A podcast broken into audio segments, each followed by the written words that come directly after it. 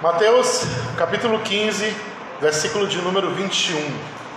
A mulher cananeia. Nós estamos falando uma série de mensagens sobre as palavras de Jesus. E hoje estarei falando sobre a mulher cananeia.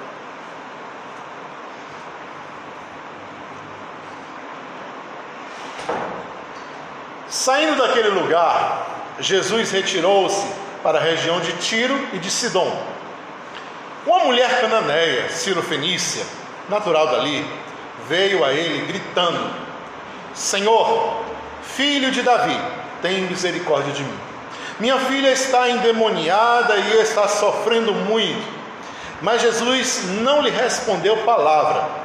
Então seus discípulos se aproximaram dele e pediram: Manda embora, pois vem gritando atrás de nós.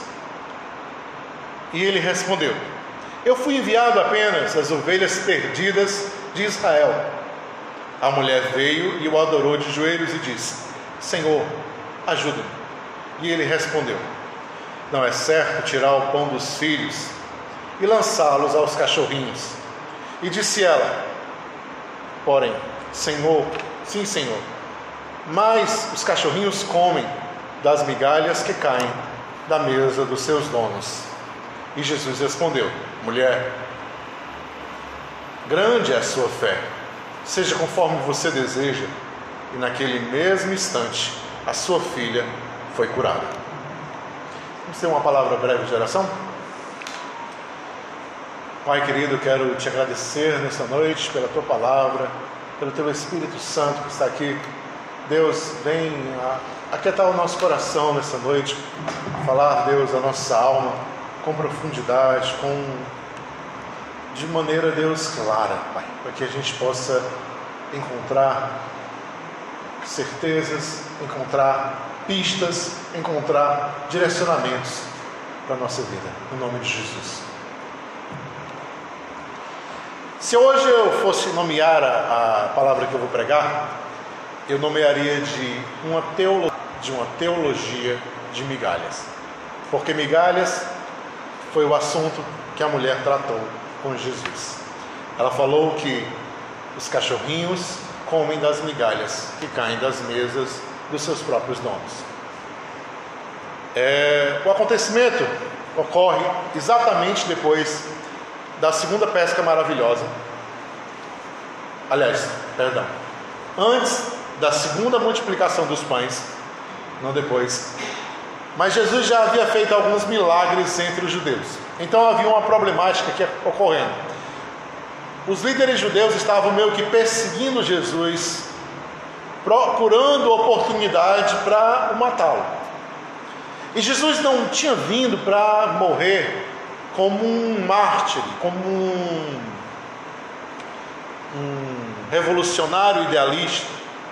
Não era essa a sua função. Ele vinha amar os seus e amá-los a ele vinha cumprir todo o papel que era designado, tomar o cálice que o Pai o havia prometido. Então Jesus, no intuito de se manter discreto e oculto, começa a visitar regiões fora da Galileia. Fora da Galileia. Regiões essas que eram regiões é, pagãs, gregas. É quando ele vai a Decápolis, curar o imuniário de Gadara. É quando ele vai a Tiro e Sidom, fora das suas regiões naturais. E essas regiões, por certo, não tinham espiões judeus procurando oportunidades para matá-lo. Então ele chega numa determinada região, em Tiro e Sidom, no texto em Mateus, que está no capítulo 7, versículo 24 ao 30 diz que ele entrou numa casa e tentou repousar nessa casa. E essa mulher ouviu falar que ele estava lá e foi até aquele lugar. E ela dizia: Jesus, Senhor, filho de Davi, tem misericórdia de mim. A minha filha está terrivelmente endemoniada. E ela insiste tanto nessa palavra, insiste tanto nesse clamor, que os próprios discípulos de Jesus se veem incomodados com aquilo e diz: Senhor, faz alguma coisa para essa mulher. A gente não aguenta mais. Então ele, ele se volta para a mulher e diz: Olha, eu não posso tirar o pão dos filhos e dá-los aos cachorrinhos. E aí a gente vai explicar cada uma dessas questões. E aí a mulher fala: Olha, Senhor, é verdade, eu não estou pedindo pão, mas saiba que os cachorrinhos comem das migalhas que caem das mesas dos seus donos. E então, ele diz: Grande é a tua fé. Naquela mesma hora, a filha, aquela mulher, é liberta do seu estado de possessão. O texto é muito claro, mas também muito desafiador em todos os aspectos, porque ele apresenta um Jesus que rejeita uma mulher, e isso já nos causa um certo desconforto. Quem diz, por que Jesus rejeitou essa mulher?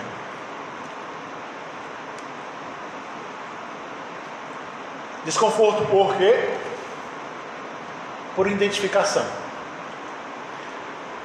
Muitos de nós, a maioria de nós, talvez até todos nós, em determinado momento da nossa vida, nos sentimos rejeitados por Jesus. Por algo que fizemos, por algo que pensamos, por algo que cometemos. Simplesmente achamos, é, eu acho que eu não sou merecedor. Eu acho que não é para mim. Não veio, ele não quis realmente abrir mão daquilo para mim.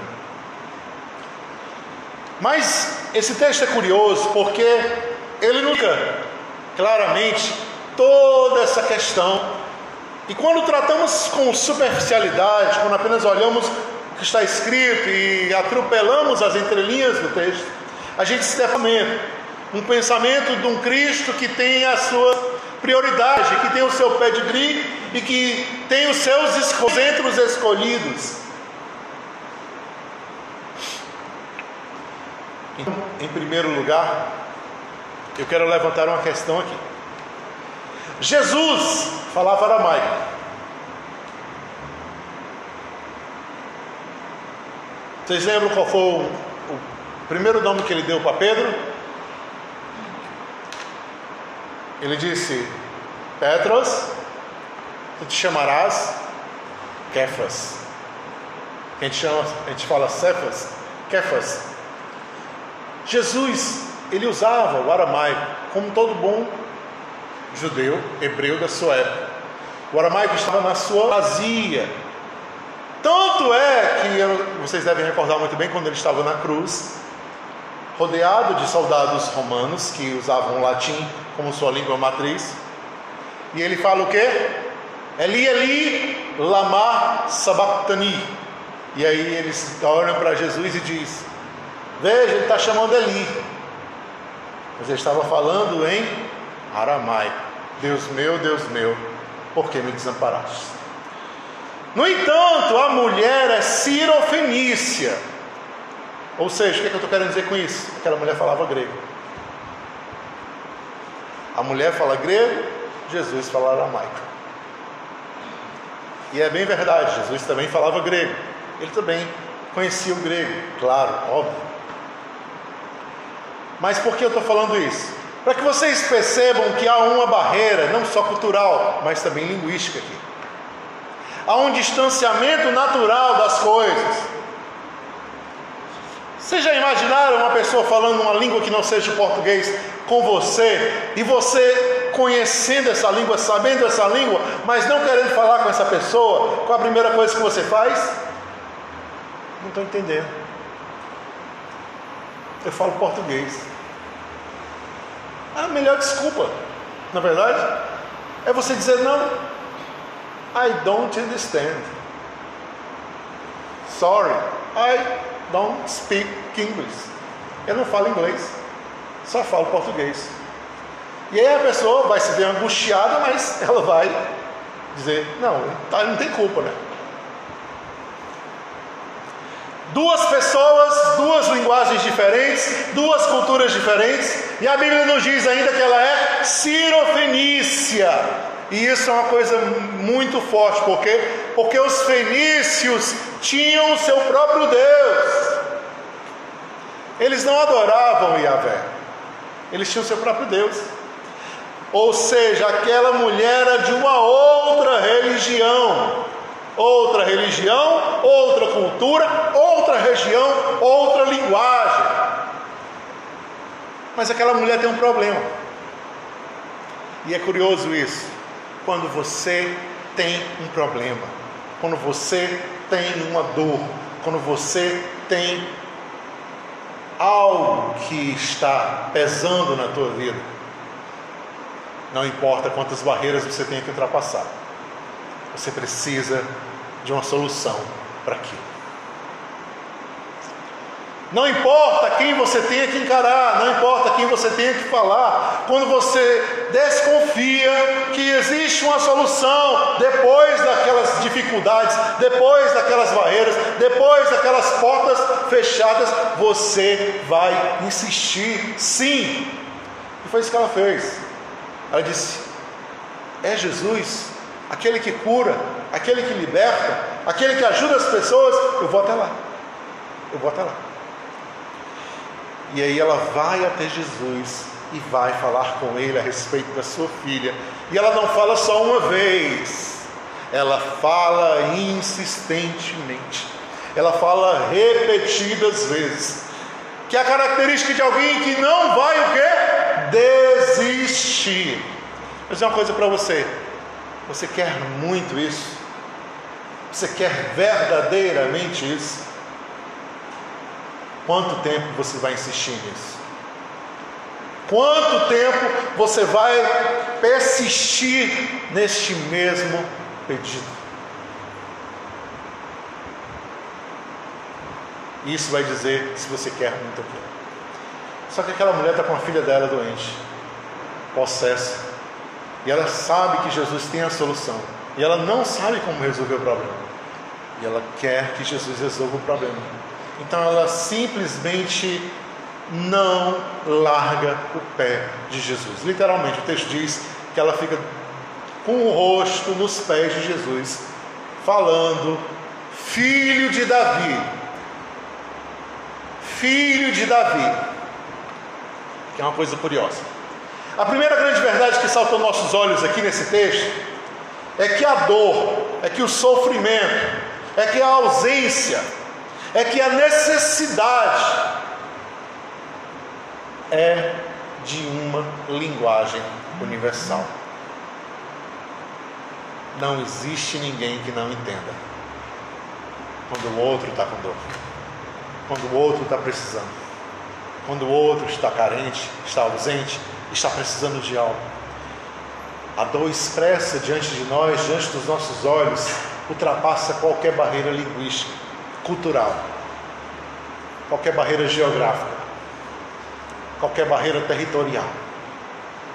Olhar a dor é saber que ali tem algo que incomoda, que machuca. O sofrimento tem uma linguagem universal. Quando eu digo isso, em outras palavras, eu digo para você o seguinte: quantas pessoas você acha que estão sofrendo hoje no mundo? Quantas pessoas você acha que hoje estão sofrendo privação sobre esta terra? Quantos não tomaram hoje a sua primeira e única refeição? E estão com aquele vazio dentro. Porque, vou dizer para vocês, não existe coisa que machuque mais do que a fome, viu gente? Você diz, pastor, não, não sinto isso não, pastor. Fica às vezes a dia sem comer e não sinto nada não. Deixa a sua mulher sem comer um dia para você ver. A minha ali, se ela tiver com uma faca na mão, sai de perto dela. Ela fica brava quando está com fome. Aí imagine você ter que administrar todas essas coisas na sua cabeça e pensar que não tem de onde tirar. É por isso, gente, que você passa na rua e aquelas pessoas estão dormindo em pleno meio-dia.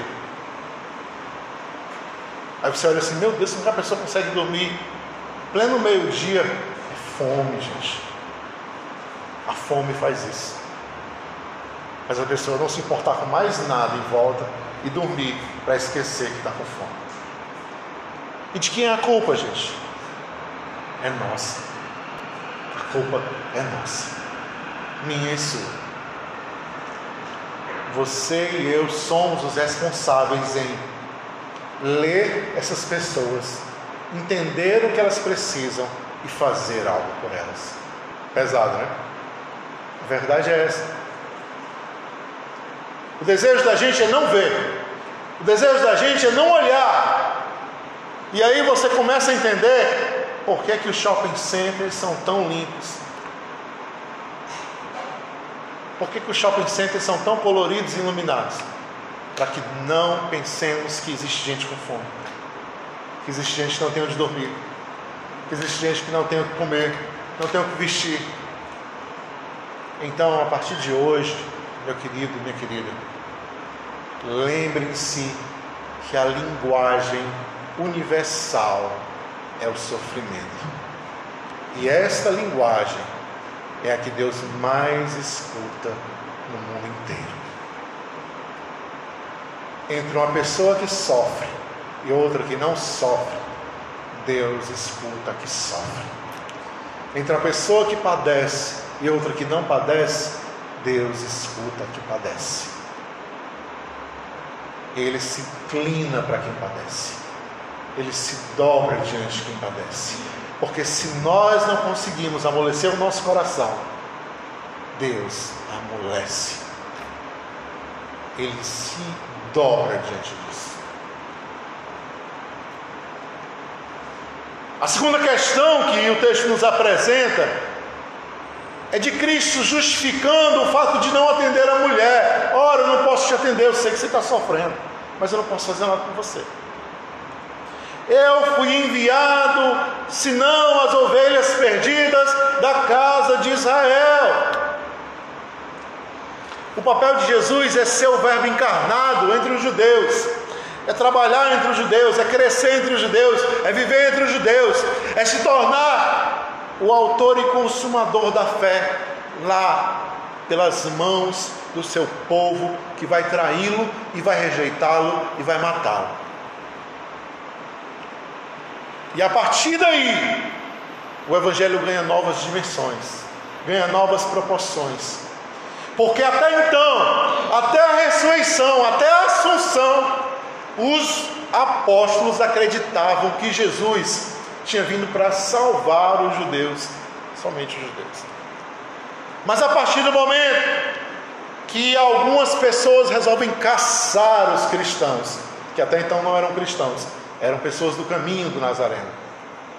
Resolvem caçá-los, matá-los, persegui-los, como Saulo de Tarso. Nesse momento, Deus começa a quebrantar corações furiosos e cheios de ódio e transformá-lo, transformá-los em verdadeiros instrumentos da sua mão.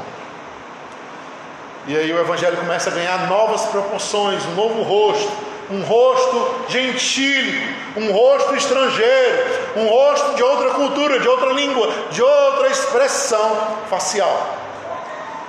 E se espalhar até nós. Ele chegou até nós por conta disso. Nós somos tão, tão gentios quanto a mulher cirofenícia. Nós somos tão distantes dos judeus quanto aquela mulher cirofenícia. Não se engane. E a segunda verdade clara aqui é que Jesus diz: não está dentro do cronograma teológico eu atender você, mulher. Eu não posso fazer nada agora. A mesma coisa que ele disse para Maria, que eu preguei no domingo passado. Maria pede para que ele resolva o problema do vinho do casamento e ele diz: ainda não chegou minha hora. Não é para me estar fazendo milagre agora. E aí ele diz: Eu não posso atender a você porque eu preciso voltar minha atenção para os judeus, para o povo de Israel. Em outras palavras, Jesus diz: Eu preciso cumprir uma perfeita ortodoxia. Ortodoxia é uma glória reta, uma reta opinião, uma reta doutrina. precisa ser retinho. Vim para ficar com os judeus até o fim. E a mulher chama Jesus, mesmo assim, a atenção. De uma maneira absurda, porque ela diz: Ora, se tu não pode dar o pão, deixa que as migalhas caiam. Se tu não pode me dar atenção, me dê frações, instantes, milésimos de segundos de sua atenção. É o suficiente para resolver o meu problema. É o suficiente. Em outras palavras, a mulher diz: Ora, se não está no teu cronograma atender a gentios durante a tua vinda, porque tu tem que cumprir a ortodoxia, volta pelo menos um pouco das tuas ações e faz uma ortopraxia. O que é a ortopraxia? Ortodoxia é a crença verdadeira. Ortopraxia é o exercício dessa crença. Ou seja, age de maneira coerente comigo. Eu só estou te pedindo uma migalha do pão. Só isso. Aquilo mexe com a cabeça de Jesus, com o coração. Por quê? Porque percebam que as pessoas que menos sabem a respeito dele são aquelas que mais o surpreendem com as suas expressões de fé.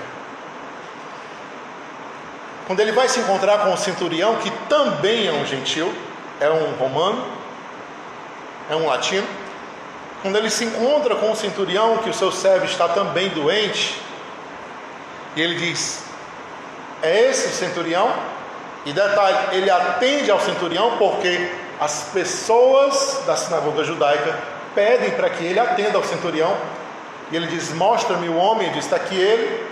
E ele diz: Me leve até o seu servo. Olha só, me leve até o seu servo. Outra pessoa gentílica, me leve até o seu servo curá-lo. Aí ele diz: Alto lá, Senhor. Eu não sou digno que você entre na minha casa. Diga apenas uma palavra e meu servo será curado. É complicado, viu, gente? É complicado você se deparar diante de um Deus que sabe todo o potencial que você tem e você diz que não tem. Então ele diz assim: Pois também eu não vou. Aí você diz: Mas tu vai. Aí ele diz: Pois me diga. Aí você fica naquele bate e rebate com ele. Já pararam para pensar que Deus pode não ter ainda te atendido o pedido, por quê? Porque você ainda está se escondendo atrás de si mesmo.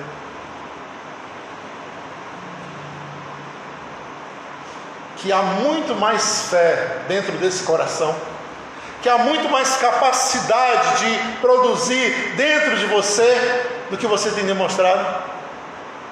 Já parou para pensar que Ele está talvez te instigando a ir além, a fazer mais, a ir mais, a querer mais, a ter mais coragem, a ter mais empenho. Porque ele poderia ter dito para a mulher: tá bom, vou te atender, os meus discípulos pediram, mas ele simplesmente diz um não com outras palavras: eu não posso, eu não posso e eu não posso.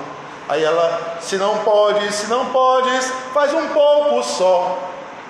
Ela só queria um pouco, não queria muito. Percebam que a mulher, meio que numa, parece até uma, aquelas disputas de cantoria, né? que um vai cantando, agora tem muito isso na novela, né? o cara fica vai cantando, um vai cantando e outro vai cantando, e o outro vai cantando, e o outro vai cantando. Percebam que ela entra dentro daquela da cabeça de Jesus e diz: "Oh, tudo bem. Eu entendo você dizer que não pode quebrar o protocolo, mas você pode me dar um mínimo de atenção, um pouco só, é o suficiente. Somente um pouco de atenção. E aí eu pergunto a você hoje, você hoje que está aqui nessa, nessa, nessa reunião, uma palavra dele resolve o seu problema? Uma palavra dele pode ser a solução para você hoje. Só ele dizer uma palavra. Lembram quando ele pegou o surdo e mudo e colocou as suas mãos na boca e nos ouvidos dele? E o que foi que ele falou? É fratar. Abre-te. E de repente o mudo começou a falar e ouvir tudo que estava em volta dele. Uma palavra resolve o teu problema. E aí eu te pergunto: que palavra você quer ouvir hoje dele? Qual é a palavra que você quer ouvir para você dizer: Eu sei o que eu preciso fazer. Eu sei o que eu preciso fazer. Eu sei que atitude eu devo tomar.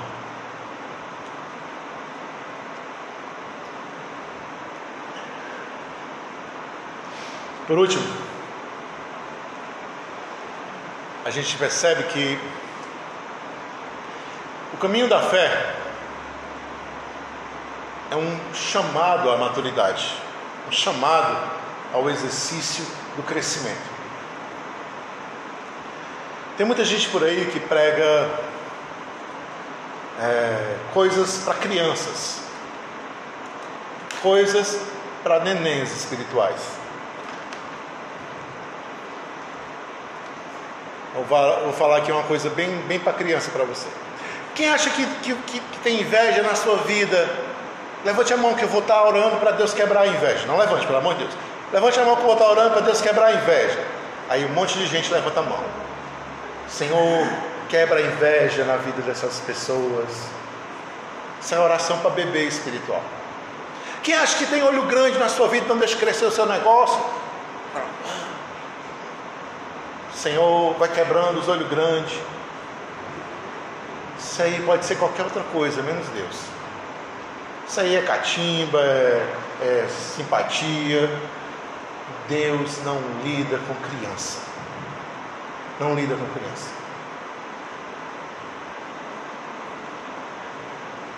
Não, mas pastor tem mesmo, existe tudo e tal e tal. E você tem quem dentro de você? Não é o Espírito Santo, não? Quem é o maior ser que existe no universo? Não é o que vive dentro de você, não. Não é o que habita em você, não é o que faz morada em você. Percebam como a maioria das igrejas tem uma tendência a ensinar como lidar com crianças. Por quê? Porque elas estão repletas delas. E criança é muito mais fácil de se manipular, gente. Vem aqui à frente, ou eu vou passar esse óleo aqui na sua cabeça você vai ficar bonzinho. Perde o símbolo do óleo. O óleo é símbolo do Espírito Santo. Perde o símbolo, perde o significado. Quem pegar aqui um, um dedinho aqui do óleo vai, vai sair aqui na, na prosperidade, viu?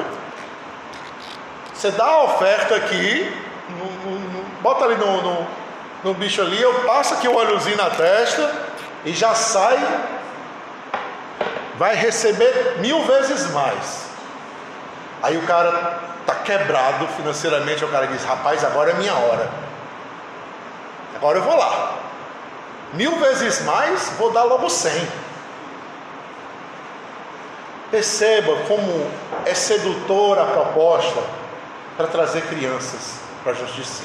Isso não é evangelho, isso não é doutrina de Deus, isso não é ensinamento de Jesus. O caminho da fé é um caminho oposto a esse, antagônico a esse, contrário. Qual é o caminho da fé? É o caminho dos detalhes, dos pequenos sinais, das pistas.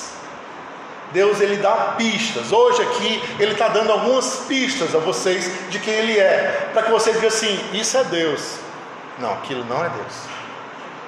Não, isso aí é Deus, mas aquilo outro não é Deus. Ele está dando pistas para que vocês saibam quem Ele é. Olha só, essa mulher chega para Jesus e diz assim: Filho de Davi.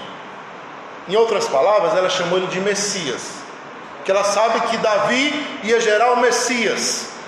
Ela é uma mulher sirofenícia, ela é uma mulher de outra religião, ela fala outra linguagem, ela vive outra cultura, ela está em outro contexto, mas ela está afiada no pensamento teológico judaico. Ela sabe com o que ela está falando. É filho de Davi. Filho de Davi. Tem compaixão de mim. A outra questão que ela sabe muito bem, ela sabe que a dor é uma linguagem universal, onde Deus sempre escuta. E ela sabe que a resposta de Deus a toda dor é a compaixão. Por isso que Cristo diz: Bem-aventurados os que sofrem, porque eles serão soldados. Então ela diz: Filho de Davi, tem compaixão de mim. Aí Jesus diz: ah, Me pegou aqui pelo pé agora. Filho de Davi. Ela disse: Senhora, mas como é que eu posso fazer alguma coisa por você, querida? Queridona, como diz o cara do aquele YouTube, né? Acho uma graça aí. Você não é, é você não é de Israel. E eu estou atendendo Israel em primeiro lugar. Não dá para me te atender agora. Ela disse: Quem disse que eu quero que você me atenda? Eu só quero uma migalha do que você tem feito. Porque uma migalha é suficiente para resolver os meus problemas. Gente, você imagina dez pessoas chegam diante de Deus. Um chega e diz: Senhor, eu preciso da minha feira esse mês. Estou sem nada na dispensa. Nada, Senhor, não tem nada na dispensa. Me ajuda. O segundo chega, Senhor, preciso de uma esposa, Senhor. Uma esposa, Jesus, que eu estou sem, sem esposa. Então, marido, nessa né, pode ser também. Apesar de que não sabe que não é só não é só bênção, tem todos os, os tem todo o pacote junto, né? Aí o terceiro vai seguindo, vai seguindo, aí o outro pede um carro. Muitos carros, olha. Senhor, eu quero um carro do ano, novo, tudo. Eu estou pedindo um carro de pastor. O pessoal disse pastor só tem Hilux. Meu ainda é Fit até hoje. Senhor, eu quero um carro e tal e tal. Aí chega o último, o décimo. Aí diz assim: Senhor, eu quero só uma migalha.